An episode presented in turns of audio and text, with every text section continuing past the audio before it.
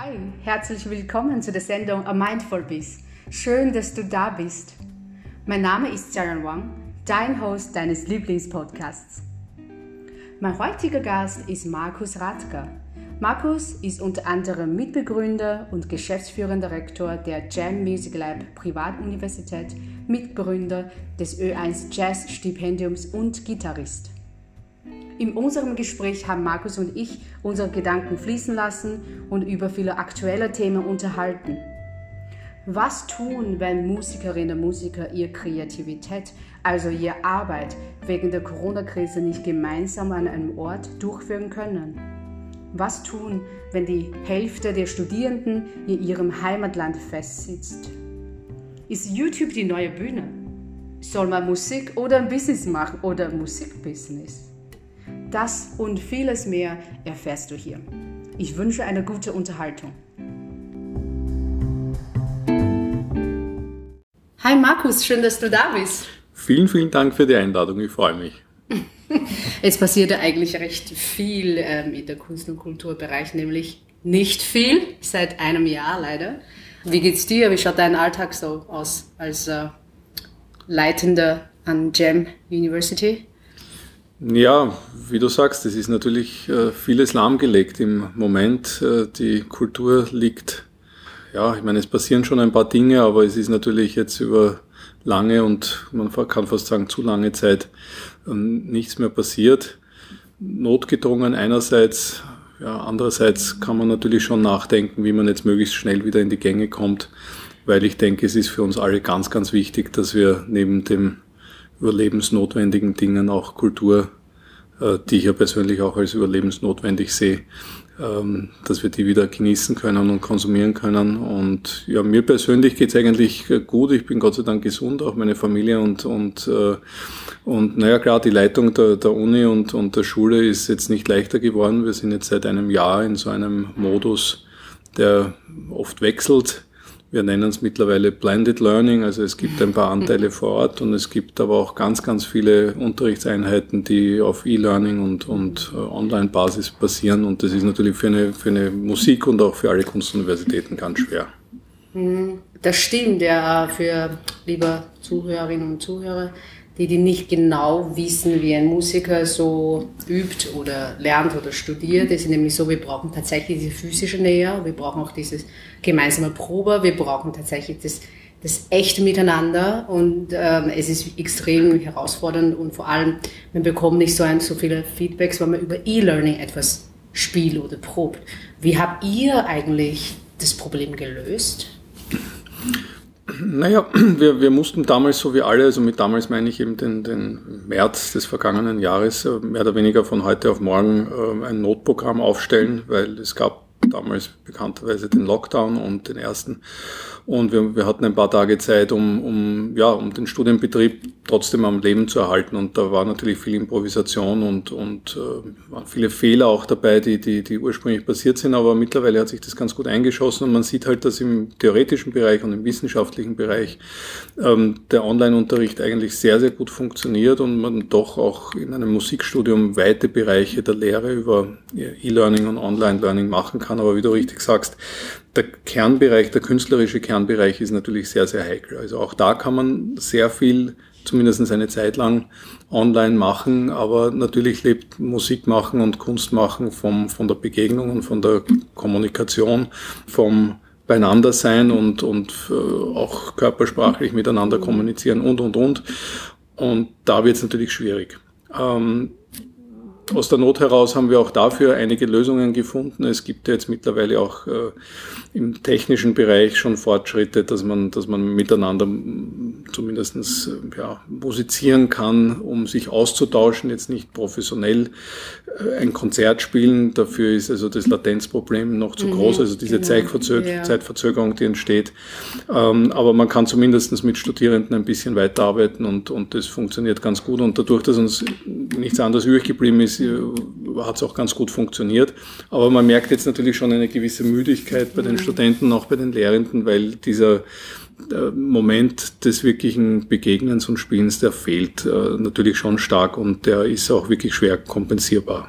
Habe ich inzwischen auch Konzerte auf E-Learning-Basis oder äh, Digitalformat durchgeführt? Ja, Konzerte eigentlich nicht, aber es gab sehr viele Projekte, äh, in, in deren Rahmen wir Aufnahmen gemacht haben, nicht? Und du siehst es ja auch bei vielen Orchestern jetzt, die, die, jetzt werden wahnsinnig viele CDs aufgenommen, damit mhm. man halt die Musikerinnen und Musiker weiterhin beschäftigen kann, was ja eigentlich auch sehr, sehr gut ist in, in Österreich, dass hier äh, auch für die Kultur zumindest ein bisschen was getan wird und also nicht so, wie man das in Amerika hat, dass dann nach ein paar Wochen alle gekündigt werden sofort. Also da gibt's eh ganz gute Initiativen ähm, und wir haben auch auf der Uni sehr viele Ensembles dann auf, auf Recording-Ebene weitergeführt. Und äh, wie ich eingangs gesagt habe, das, das ist eine Zeit lang ist das auch ein sehr spannendes Kompensationsprogramm, aber es ersetzt halt nicht zur Gänze äh, die persönliche Begegnung. Absolut, ich kann es einfach nur sagen, wie sehr das ist die Musik und das echte Miteinander, diese kreative Inputs vermisse. Ähm, vorhin hast du auch kurz erwähnt, ähm, dass ihr manchmal auch Probe veranstaltet, aber natürlich vorher erstmal mhm. testet und dann bringen die Leute zusammen und das funktioniert super wunderbar. Wie, wie habt ihr das gemacht? Seit wann macht ihr das? Naja, ja, es gab jetzt verschiedene Szenarien jetzt in den letzten, im letzten Jahr von, von harten Lockdowns, wo natürlich gar nichts passiert, bis hin zu so Semi-Lockdowns, wenn man das so nennen will. Und es ist ja rechtlich so, dass die Universitäten von den Verordnungen der, der Bundesregierung ausgenommen sind. Das heißt, wir hätten rein theoretisch die Möglichkeit, auch noch mehr zu tun. Machen wir natürlich nicht, weil wir natürlich auch die Verantwortung tragen, dass dann äh, unsere Mitarbeiterinnen und Mitarbeiter und die Studierenden gesund bleiben. Aber aber wir haben uns dann entschlossen, äh, seit dem Sommersemester jetzt, also seit, seit wenigen Wochen, ähm, auch wieder kleine Ensembles zuzulassen. Das heißt bei uns also so bis zehn Leute in etwa, zehn, zwölf Leute. Und äh, da wird vor der Probe einfach mit Schnelltests äh, durchgetestet. Und wenn die alle negativ sind, dann kann diese Gruppe arbeiten. Das ist ein bisschen auch ein Vorbild der, der Theater und, mhm. und Orchester, äh, die, die auch sehr regelmäßig testen. Und das funktioniert grosso modo eigentlich äh, sehr gut. Man muss es halt wahnsinnig gewissenhaft machen und es müssen alle mitspielen. Aber ja, bis jetzt hat es gut funktioniert. Diese improvisieren können und spontan anpassen können, ist es sowieso eigentlich schon fast eine Fähigkeit, was jeder Musiker besitzen muss.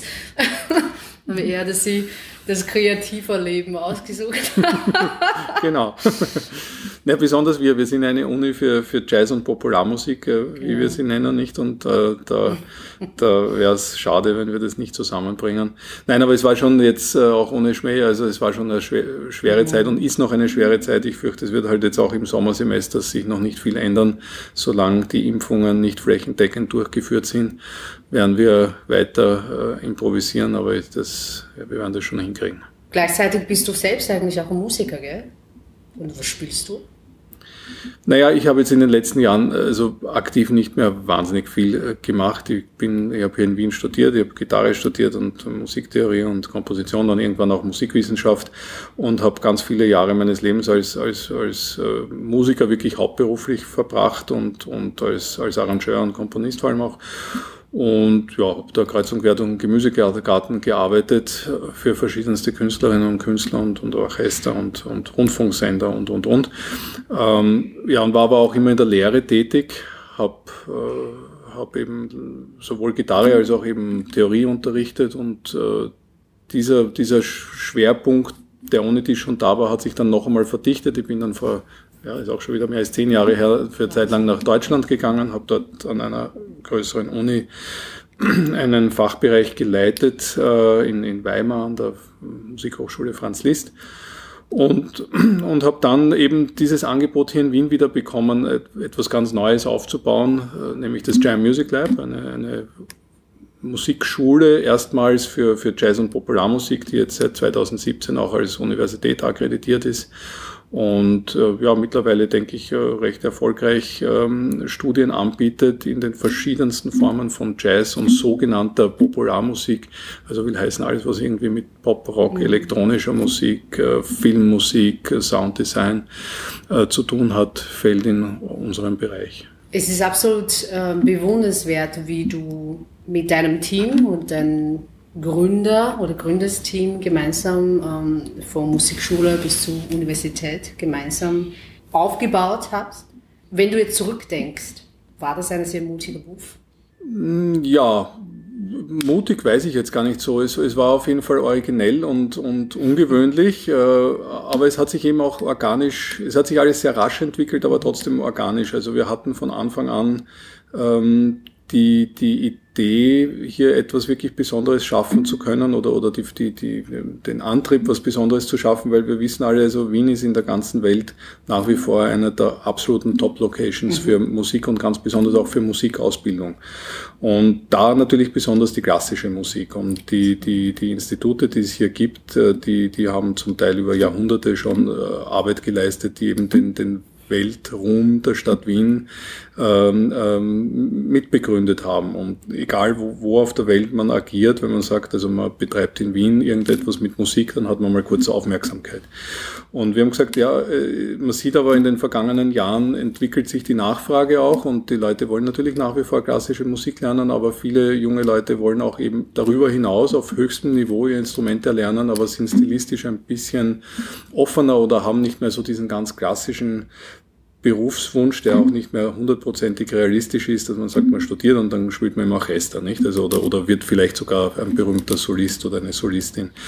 Ähm, wir wissen, dass der Konkurrenzkampf irrsinnig groß ist und dass das wirkliche Berufsleben dann für die meisten jungen Künstlerinnen bedeutet, dass sie sich aus verschiedensten Aktivitäten ein Portfolio zusammenschneidern müssen, von dem sie dann hoffentlich leben können, nicht? Und und wir, man, man, sieht eben, dass viele junge Musiker auch eben äh, im, im, im, im Jazzbereich, im Popbereich, in der elektronischen Musik, in diesen vielen Formen von Crossover, wo, wo, wo sich die Klassik auch mit, mit der Volksmusik begegnet oder eben dem Jazz und so weiter, dass da ein Interesse da ist, wie du auch gesagt hast, improvisieren zu lernen, war ja früher auch für klassische Musiker üblich vor 200 Jahren, aber ist dann ein bisschen genau. in Vergangen Vergessenheit geraten.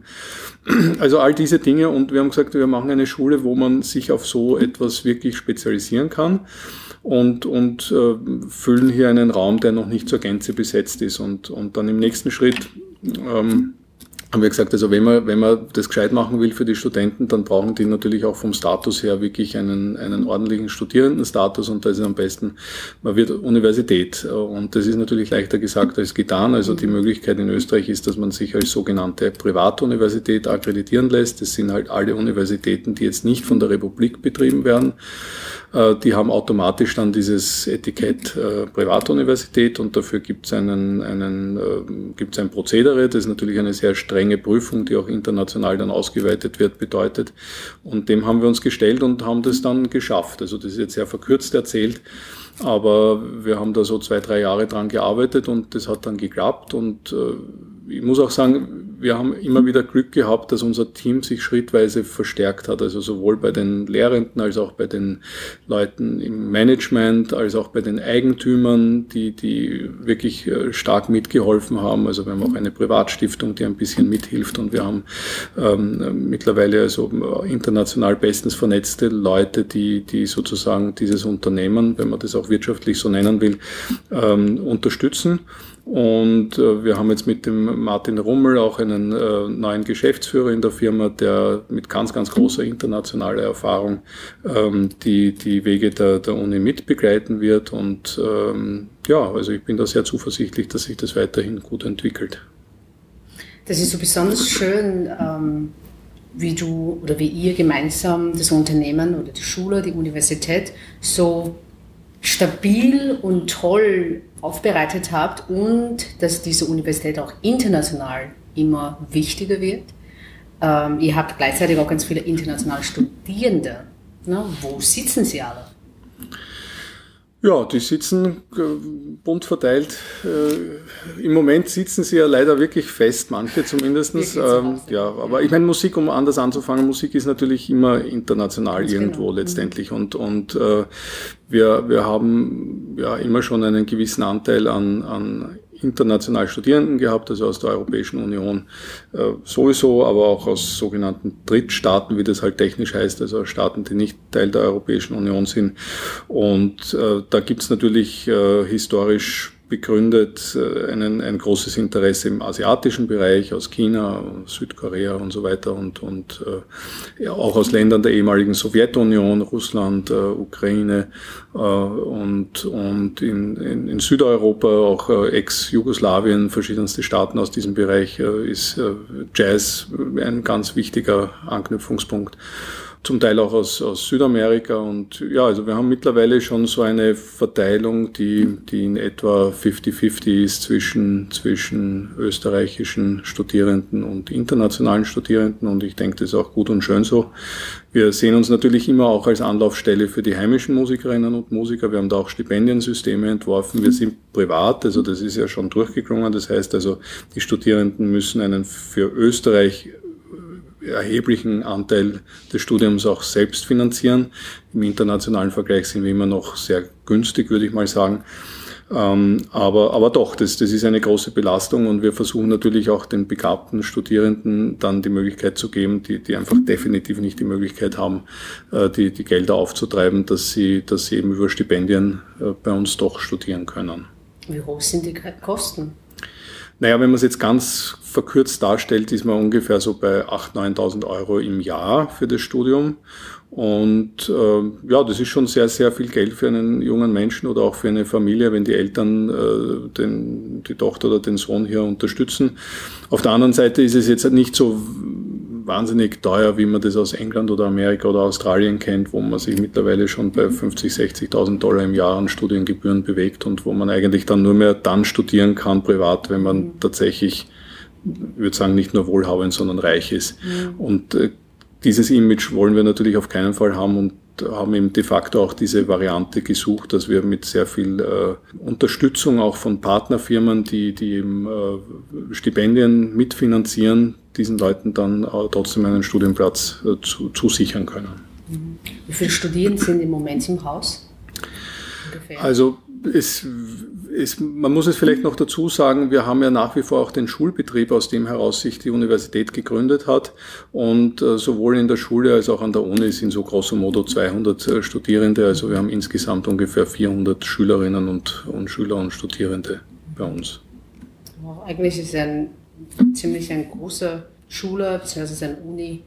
Ich kenne das eigentlich auch von, von meiner Zeit, wie ich dann nach Österreich gekommen bin. Ich habe nämlich diesen klassischen Weg. Ja. Ich habe klassisches Klavier studiert. Ich bin auch deswegen äh, nach Wien gekommen, weil äh, Wien für mich weiterhin noch immer die Stadt der Musik mhm. ist. Eben die klassische Richtung studiert. Und ich sehe auch in China, also wo ich geboren bin, ähm, diesen neuen Trend, äh, Jazz, Popularmusik. Nämlich, es ist so wie du gesagt hast, es ist, der Stil hat sich verändert, die Jugend, Jugendliche oder auch, auch die Geschmäcker haben sich da verändert. Also diese klassische Vorlieben wandelt sich schon ein bisschen in Filmmusik, äh, Jazz, Pop und auch dieses Weltmusik. Und das heißt, die, die Leute hören immer mehr Musik, die sie Anführungszeichen leicht verstehen können, die auch leicht vielleicht mal selbst ausüben können. So merkst du eigentlich auch diese leichte Tendenz, dass immer mehr Leute Jazz und Popular studieren wollen bei der Anzahl her? Ja, also ich habe das das erste Mal gemerkt, wie ich, äh, wie kurz erwähnt, in, in Deutschland unterrichtet habe und da ist mir aufgefallen, dass also aus Ländern, aus denen früher hauptsächlich Studierende deswegen gekommen sind, weil sie halt in Europa klassische Musik studieren, äh, doch also zunehmend auch Leute kommen, die Jazz studieren wollen. Also da, wir hatten also in, in, in Weimar aus Südkorea ganz viele Studierende, aus, aus Russland sehr viele, aus Japan, äh, zum Teil auch aus China. Und, und das war schon auffällig und ist auffällig. Und, und äh, ich denke, dass das auch natürlich ein bisschen äh, damit zusammenhängt, dass die Welt halt einfach äh, viel, viel vernetzter ist und dass man äh, in, in allen Gegenden der Welt also die, die, ähm, die Einflüsse und, und, und Entwicklungen schneller und unmittelbarer mitbekommt und dass sich die Jugendkulturen halt auch noch dynamischer entwickeln, als das vielleicht eh schon immer der Fall war. Und natürlich die Geschmäcker sich auch verändern. Und, und äh, ich meine, du hast vorhin von mutigen Schritten gesprochen. Mhm. Du hast ja so einen ganz mutigen Schritt selbst gemacht, nicht, indem du ausgewandert bist. Und dich da in einen komplett anderen Kulturkreis begeben hast, was äh, äh, wirklich äh, zu bewundern ist, weil äh, ich kann mir vorstellen, dass das schwer ist, einerseits mit der Anforderung, ein Musikinstrument wie einen Spitzensport zu erlernen und dann noch die, die gesamte lebensweltliche Veränderung. Das ist schon wirklich äh, eine Riesenherausforderung. Und man, man sieht es natürlich auch heute noch bei Studierenden aus Asien, dass sie mit diesen Dingen äh, sehr beschäftigt sind und, äh, und was du angesprochen hast, das kann ich schon auch nachvollziehen. Also es gibt einfach dieses, dieses Interesse, das auch über den Tellerrand der Klassik hinausgeht. Und äh, was ich natürlich auch sehr begrüßenswert und schön finde und somit auch eine Chance, dass man dann diesen Musikrichtungen neue Impulse geben kann. Nicht? Also Jazz hat sich ja auch immer ganz stark aus lokalen Volksmusiken heraus äh, weiterentwickelt. Und äh, ich fände es auch sehr, sehr spannend, jetzt äh, die, die große Tradition in, in, in China an unterschiedlichsten volksmusikalischen Entwicklungen mit, mit Jazz und Improvisation zu verbinden und, und zum Teil passiert das ja auch schon. Absolut, ja, so wie du vorhin schon gesagt hast, Musik ist international und äh, alle Musiker, die haben immer schon sehr international ähm, nicht nur musiziert, sondern auch ähm, Kollegen aus der ganzen Welt kennengelernt. Mhm. So, wie siehst du, wie die Musik in der Zukunft gehen wird, weil die Jugendlichen heutzutage ähm, hören ganz andere Musik. Also es ist weder Klassik noch Jazz noch, noch Volksmusik, sondern die sind Musik, die erstens mal nur kurze Lebensdauer mhm. haben, weil man so beobachten, ich habe echt eine Marktforschung gemacht. Die ganze Trends, die bleiben extrem kurz am Chart, im Vergleich zu früher. Mhm. Mhm. Ähm, die haben tagtäglich neue Stars, die irgendwelche berühmten Hits ähm, produziert haben. Und die Kinder sind nicht mehr so treu, wenn es ums, ums äh, Idol geht, sondern die wollen ständig eben neue Innovation oder neue mhm. Lieder, neue Stile. Macht das Ganze irgendwie Umdenken bei dir sozusagen. Oh Gott, wie geht die Weg eigentlich? Na, ich denke, man kann das völlig gelassen sehen. Ich meine, es ist, es ist ja ganz logisch, nicht? Die, die Welt entwickelt sich kommunikativ vernetzt äh, rasend schnell und somit auch alle Kulturprodukte und da gehört die Musik dazu. Und äh, ja, einerseits hat man natürlich Entwicklungen in den unterschiedlichen Gegenden und Ländern. Äh, auf der anderen Seite ver, ver, vermengen und vermischen sich natürlich ganz viele Stile, so, so wie man das ja auch im, im 20. Jahrhundert schon, schon äh, andeutungsweise gesehen hat, äh, dass sich, dass sich mit der, der Schnelligkeit der Kommunikation ganz generell auch, auch die stilistische Entwicklung potenziert, kann man fast sagen, nicht? Und, und ähm, die, die, die Verläufe der früheren Jahrhunderte, die ja auch nur scheinbar ruhiger wirken, weil sie halt unendlich zusammengekürzt sind schon in der Geschichtsschreibung. Äh, aber klarerweise waren sie auch ein bisschen langsamer, weil halt einfach die Kommunikation nicht so vernetzt war. Äh, die, die sind jetzt in äh, einer Zeit angekommen, wo, wo jeden Tag Explosionen stattfinden und, und ich denke, das, das, ist, das ist so und, und, und auch aus der Sicht einer Universität kann man nur versuchen, damit äh, konstruktiv und positiv umzugehen äh, und den Studierenden eben auch dieses Bewusstsein mitzugeben, dass das ganz genau so ist. Und da kann man vielleicht auch die eine oder andere Kritik anbringen an den, an den herkömmlichen, äh, tradierten Universitätssystemen, die halt zum Teil, also würde ich ja sagen, nicht nur nicht ins, ins 20., sondern ins 19. Jahrhundert äh, zurückreichen äh, und von diesem, von diesem idealisierten Bild ausgehen, dass man sagt, man studiert und übt fleißig und dann wird man eine Solistin oder man wird zumindest eine Orchestermusikerin oder Musiker ähm, und das spielt halt meistens nicht. nicht? Also so, viele Stellen gibt's nicht. Ähm, was aber auch nicht negativ äh, interpretiert werden muss, sondern einfach nur so, dass die Berufsfelder sich verändern. Mhm. Und kreative Menschen sind natürlich immer da und das ist wunderbar und je mehr, desto besser. Insofern denke ich, äh, dass, dass es ganz, ganz wichtig ist, Bewusstsein zu schaffen bei den Studierenden, auf welche Welt sie sich hier einlassen, wenn sie das wirklich hauptberuflich machen wollen und welche Möglichkeiten es da gibt. Also viel mehr kann man gar nicht beitragen, weil es muss dann jeder seinen, seinen Weg finden. Und äh, ich finde es sehr, sehr spannend zu sehen, wie sich jetzt ganz unterschiedliche Musikkulturen äh, miteinander vernetzen und zu neuen Dingen weiterentwickeln. Aber bei Musiker und äh, Beruf Musiker, ich sage jetzt absichtlich in zwei verschiedenen Kategorien ist, wenn man YouTube zum Beispiel mhm. aufmacht, dann gibt es ganz, ganz viele, die tatsächlich, sagen wir mal, studiert haben oder die sehr lang mit einem Instrument oder mehreren Instrumenten beschäftigt haben. Dann gibt es welche, die wunderbar mit äh, dem Instrument beschäftigen, die aber nicht studiert haben. Beiden haben vielleicht Fans oder vielleicht diejenigen, die total, weiß nicht, äh, beim Musizieren den Flow empfinden kann, hat sogar noch mehrere Follows, weil der das so hm. vorzeigen kann oder produzieren kann. So jetzt denken viele, jeder, der auf YouTube präsentiert, ist ein Beruf Musiker. Warum muss ich da überhaupt noch studieren?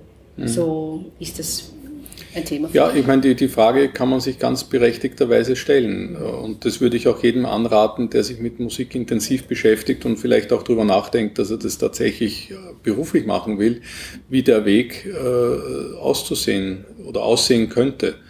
Ähm, ein Musikstudium, wie du ganz richtig sagst, das kann, das kann ein guter Weg sein, das kann auch ein, ein, ein hinderlicher Weg sein oder es kann äh, ja, gewisse Talente dann wieder verschütten. Ein Studium ist natürlich auch immer in einen formalen Raster hineingepresst. Das heißt, man, man, muss sich manchmal dann auch sozusagen ein bisschen in eine Richtung entwickeln, um so ein Studium überhaupt aufnehmen zu können oder es dann auch erfolgreich abschließen zu können. Ähm, das birgt natürlich mitunter die Gefahr, dass, dass die tatsächlichen Talente dann zu kurz kommen, die, die jemand hat. Ähm, auf der anderen Seite ist der rein autodidaktische Weg natürlich auch ein, ein sehr, sehr steiniger, weil man sich halt jeden Millimeter selbst erkämpfen muss und, und äh, jetzt nicht diese Unterstützung hat, die man oft auf einer Universität hat, wenn man glücklicherweise also gute Kolleginnen und Kollegen und Studierendengemeinschaft hat und so weiter und die Netzwerke auch schon aufbauen kann, die man dann später nützen kann. Ähm, also da gibt es kein, kein Rezept dafür, denke ich. Und, und wir haben das auch immer wieder gesehen, dass, also das wissen wir eh beide nicht, es gibt fantastische Musikerinnen und Musiker, die, die nie studiert haben und oft muss man sagen, Gott sei Dank haben die nie studiert, mhm, weil sie dadurch genau. genauso authentisch und, und speziell wurden, wie, wie, wie man das eben dann sehen kann. Und das Gegenteil davon, also das muss jeder für sich selber herausfinden und, und äh, ich meine, ich tendenziell nicht zuletzt durch das, was ich auch äh, hier mache, habe ich natürlich eine, eine, eine gewisse Sympathie für das Studium äh, und kann das auch natürlich jedem empfehlen, sich das zumindest einmal anzusehen, aber mit kritischem und wachem Geist und dann schauen, ob das wirklich ins eigene Konzept hineinpasst oder nicht. Aber es, es kann natürlich schon auch wirklich ein großer Vorteil sein, weil, wie ich vorhin auch schon gesagt habe, die, die große Karriere als Musikerin und Musiker ist jedem zu wünschen. Aber äh, es ist selten so, dass das wirklich eindimensional dann so funktioniert, dass man keine anderen Tätigkeiten machen muss, um auch wirtschaftlich überleben zu können. Und wenn man zum Beispiel auch vorhat, mal zu unterrichten oder so, dann ist es mittlerweile fast unmöglich, einen halbwegs vernünftigen Job zu bekommen, wenn man nicht studiert hat. Und ähm, ja, ich bin auch deiner Meinung, dass das Studien, also ich habe selbst ähm, Konzertfach und Pädagogik studiert. Ja. Ich fand sie beide wirklich reizend und sehr, sehr wertvoll. Also ich möchte sie nicht missen. Für mich war sie wirklich sehr bereichernd und ich habe wahnsinnig viele tolle Menschen und Professoren kennengelernt und viel eigentlich dazu geeignet. Mhm. Es war definitiv ein gesichert, gesicherter Platz, wo man einfach austoben kann. Ähm, Gleichzeitig muss ich auch sagen, ähm, ich bewundere viele YouTube-Stars oder Online-Musikerinnen und Musiker, die wirklich diesen Mut einfach genommen haben und einfach öffentlich gespielt haben. Das heißt, die haben vielleicht sogar Jahrzehnte äh, früher angefangen zu präsentieren, mhm. äh, während ich noch studiert habe, weil ich das Mindset hatte, ich bin erst dann ähm, fertig oder gut genug oder ausgebildet, mhm. wenn ich fertig mit dem Studium bin. So hat bei mir natürlich viel mehr Zeit gekostet als manche YouTube-Musiker, Musikerinnen, die einfach getan haben. Mhm. So, ich finde, eine Mischung ist definitiv interessant hier. Und wie siehst du eigentlich über das Mindset als Musiker, Musikerinnen? Weil wir denken dann, ja, das ist meine Musik, ich spiele so, mhm. wie ich will. Mhm. Aber dann findet man möglicherweise weniger Zuhörerinnen und Zuhörer oder dann sind manche Musikerinnen so auf ähm, Kunden orientiert ja. oder Audience orientiert, ja. spielen nur diese sogenannte ähm, Musik, die sie wollen und ähm, empfinden diese Erfüllung hm. nicht. Hm.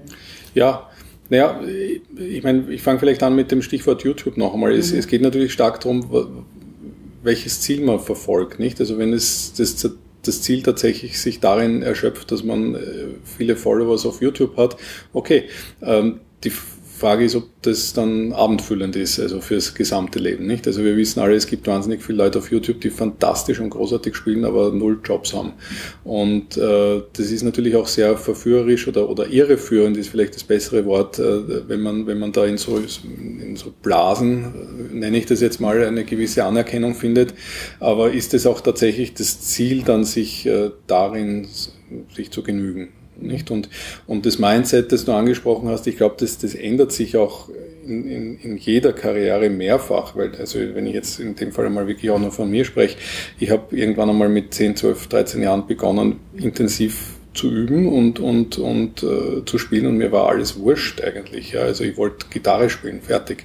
Und das, äh, dieses Mindset hat sich, hat sich äh, sicher fortgesetzt bis äh, 17, 18, ja, und dann, dann setzt natürlich irgendwann einmal der Gedanke ein, okay, was macht man jetzt? Bleibt das jetzt ein Hobby oder macht man das äh, öfter? Und, und in meinem Fall war es dann so, dass ich relativ schnell damit auch begonnen habe, Geld zu verdienen, weil ich halt gespielt habe und eigentlich davon leben konnte.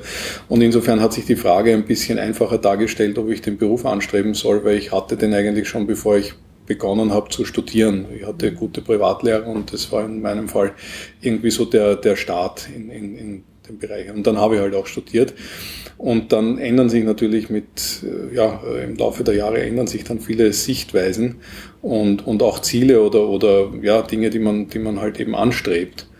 Und, ähm, und deswegen, also heikel ist es halt wirklich für junge Menschen, die gerade damit beginnen, nicht? Weil, weil gerade jetzt auch, also und, und den Möglichkeiten, sich auch äh, online äh, darzustellen, das, äh, ja, das ist wahnsinnig reizvoll. Aber wenn man jetzt wirklich eine nachhaltige Karriere mhm. als, als Musikerin machen will, dann braucht schon noch viel, viel mehr äh, an, an, an Kompetenz und, und da reichen natürlich ein paar Klicks auf YouTube nicht.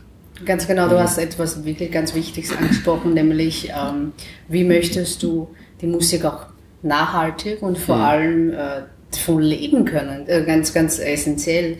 Viele, viele Musiker, Musikerinnen wollen gar nicht über das Geld sprechen, als wäre das mhm. etwas Negatives. Aber gleichzeitig müssen wir SVS zahlen. Und ganz klar, ähm, ich bin der Meinung, dass wir super stark oder vor allem jetzt erst über das Geld sprechen sollen, wie wenn du die Musik liebst wenn du ähm, diesen Beruf oder Berufung liebst, mhm. dann sollst du auch schauen, dass du damit irgendwie langfristig damit leben kannst und gut leben kannst.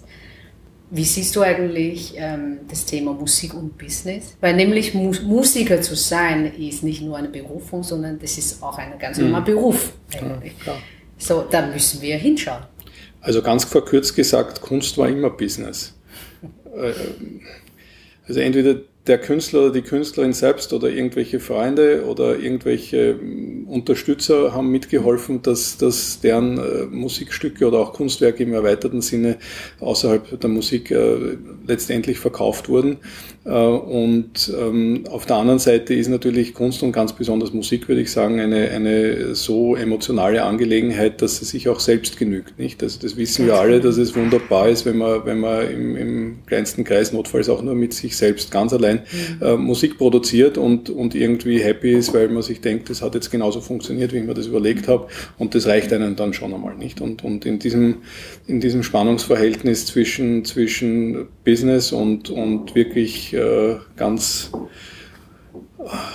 auf sich bezogene Befindlichkeit äh, spielt, sich, spielt sich alles ab. Und äh, ja, auch da glaube ich, dass sich, dass sich unterschiedliche Entwicklungen ergeben. Ich, meine, das ist jetzt alles sehr verkürzt und vereinfacht gesagt, aber je jünger man ist, desto mehr ist einem das jetzt noch wurscht, ob man dann einmal davon leben kann. Und, und dann aus der Logik der Lebensentwicklung heraus braucht jeder irgendwie Geld, nicht? Und dann stellt sich die Frage, schaffe ich das jetzt aus der Musik alleine oder muss ich eigentlich was anderes arbeiten, dass ich mir die Musik als Hobby leisten kann? Und das sind sicher wichtige Fragen, die jeder für sich selbst beantworten muss, weil ich kenne ganz, ganz viele Leute, die die Frage äh, so entschieden haben, dass sie gesagt haben, nein, ich will eigentlich, ich will mir das nicht antun, also ich will davon nicht abhängig sein, dass ich diesen, diesen Kampf der sehr oft zu führen ist, dass man von Musik auch wirklich leben kann, dass ich, dass ich den, den präsent habe und ich mache einfach was anderes und für mich ist Musik ein Leben lang ein, ein ganz wichtiger Begleiter, nicht? Und, und das ist eine super Entscheidung. Aber meistens, glaube ich, entscheidet sich sowieso unterbewusst, weil die meisten Musiker, die ich kenne, die sind verrückt genug, jetzt positiv gesagt, dass sie sich eben genau auf das einlassen, ihr Leben exklusiv mit Musik zu bestreiten. Und wenn man diese Energie nicht aufbringt, dann schafft man es meistens auch nicht, um voranzukommen. Also man braucht wirklich den doppelten und dreifachen und vierfachen Einsatz normalerweise. Manche wenige sind glücklich und werden halt berühmt und bekannt und müssen sich nicht so anstrengen, aber für die meisten ist es schon ein, ein, äh, ein, ein anstrengender Weg auch letztendlich. Mhm. Ich verstehe dich absolut, ja. Die Musik oder die Erfahrung mit der Musik ähm, kann so selbstgenügend sein, dass man oft auf das andere ähm, gern verzichtet, hm. was eigentlich am Endeffekt langfristig gesehen nicht sein müsste. Man kann ja alles haben, man kann beides haben. Das Leben kann manchmal wirklich ein Ponyhof sein. also. Gelegentlich. ja. Ähm, super starkes Thema und ich setze mich eigentlich auch dafür sehr stark ein, weil ich ähm, gesehen habe, dass man sehr oft das eine oder das andere wählen muss. Ähm, dann ist man am Endeffekt selten erfüllend oder mhm. glücklich. Das muss nicht sein. Man kann wirklich hinschauen und ist es natürlich auch meine persönliche Meinung ist, also wir ja. brauchen definitiv mehr Workshops und Fortbildungen, die Musikerin auch ähm, begleiten und ähm, auch bereichen, so dass die auch mit der Realität oder mit dem Arbeitsmarkt besser beschäftigen können. Und vor allem halt die schlimmsten Fehler hoffentlich nicht äh, gleich am Anfang der Karriere machen. Nicht, also viele vergessen halt, dass Verträge einfach wirksam sind. Und wenn man, mhm. wenn man Knebelverträge unterschreibt als 16, 17, 18, 19-Jähriger, dann ja, ist es wirklich schlecht. Ja? Dann kann die Karriere schon vorbei sein, bevor es überhaupt losgegangen ist. Und äh, da bin ich ganz bei dir. Also da, da muss man auch Aufklärungsarbeit betreiben und schauen, dass man die Leute halt vor den allerschlimmsten Fehlern schützt. Absolut. Und in der Uni kann man sowas lernen? Naja, wir haben, wir haben natürlich ein, ganz, ein ganzes Modul für Berufsfeldorientierung und mhm. da, da schwingen natürlich auch diese rechtlichen Fragen hinein. Und und das Thema, das ich jetzt schon angerissen habe, also welche Welt wartet überhaupt auf mich realistischerweise? In welchen Feldern kann ich arbeiten? Und, und äh, es ist ja nicht so, dass äh, auch in der Pädagogik nicht, also es ist nicht so, dass dann jeder in die Musikschule geht. Mhm. Äh, man kann also bis hin zu, zu Kulturmanagement, man kann als Beraterin und Berater für, für, für Firmen, die mit Kultur überhaupt nichts zu tun haben, aber die ganz genau wissen, dass Leute, die aus dem Kunstbusiness kommen, Denkmuster haben, die oft sehr, sehr interessant sind und eine Bereicherung auch für Firmen sind, die ganz andere Dinge machen, äh, arbeiten und ähm, ja, und, und, und die, wie ich gesagt habe, dieses Bewusstsein dafür schaffen, dass dass äh, Kunst und Musik halt in ganz, ganz viele Lebenswelten hineinschwingt und da auch Berufsmöglichkeiten warten. Ja, der musikalische Weg ist wirklich super spannend und als ein Leiter in einer Universität ist definitiv nicht leicht. Äh, was sind die wichtigsten aktuellen Projekte, die, die ihr gerade dran arbeitet? Ja, also wir haben jetzt ein paar wirklich sehr, sehr schöne Projekte am Laufen. Ähm, einerseits äh, haben wir unsere Zusammenarbeit mit dem Radiosymphonieorchester Wien erneuert. Wir haben gemeinschaftlich äh, 2017 einen Kompositionswettbewerb ins Leben gerufen. Spheres of a Genius mhm. nennt sich dieser.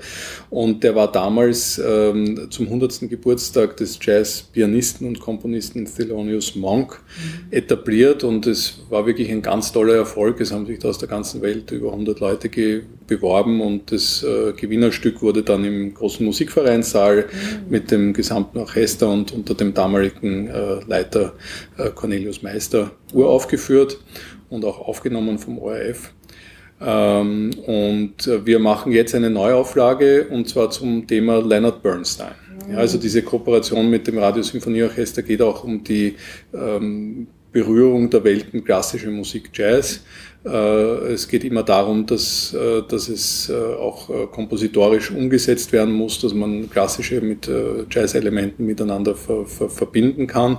Und ich bin da auch dem, dem Orchester und, und seiner Leitung tatsächlich sehr, sehr dankbar, so große Projekte in der Form durchzuziehen, weil ich denke, sowas ist auch ganz wichtig für die Jazz-Szene, sich mit, mit diesen Dingen zu befassen. Dann, was haben wir noch? Wir haben äh, eine weitere Kooperation mit äh, Ö1 ähm, ähm, und zwar auch da geht es um ein Stipendium. äh, das Ö1 Jazz Stipendium, das wir gemeinschaftlich mit der Jazzredaktion ähm, bei Ö1 ins Leben gerufen haben. Da sind wir jetzt mittlerweile schon im vierten Jahr, haben wir schon ganz tolle Preisträgerinnen und Preisträger hervorgebracht und freuen uns schon drauf, was jetzt die, die nächste Runde bringen wird. Bis 30. März kann man sich noch bewerben. Mhm.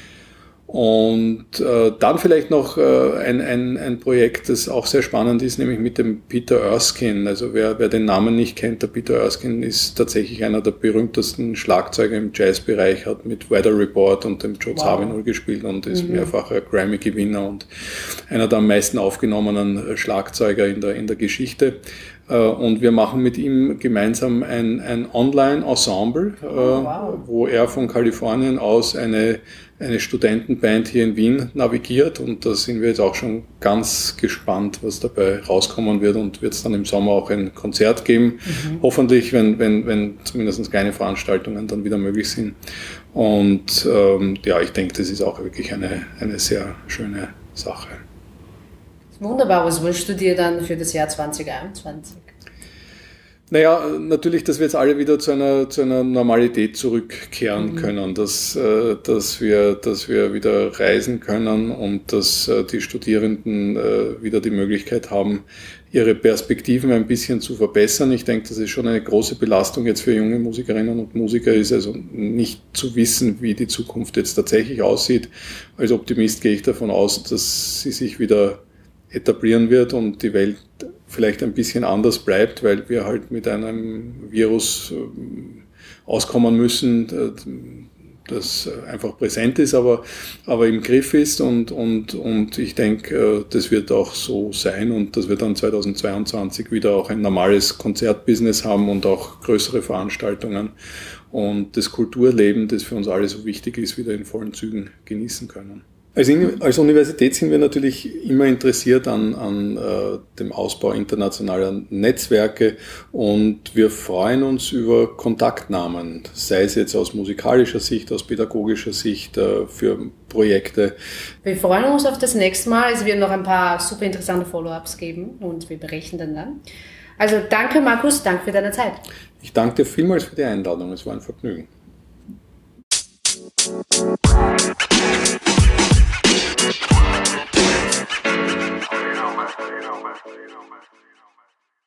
Das war unsere heutige Folge. Ich hoffe, sie hat dir gefallen und freue mich, wenn du uns auf Spotify, Google, Apple bzw. deiner Lieblingspodcast-Plattform folgst, weiterempfehlst und uns mit 5 Sternen bewertest. Schreib uns doch, was dir besonders gefallen hat und welche Themen und Gäste du dir wünschst. Du erreichst uns unter der E-Mail-Adresse goodnews at amindfulbiz.com oder schreib uns auf Facebook, Instagram oder TikTok unter amindfulbiz. Besuche und registriere dich auch für den Newsletter auf unserer Website www.amindfulbiz.com für spannende Teilnahmemöglichkeiten. Schön, dass du ab jetzt dabei bist.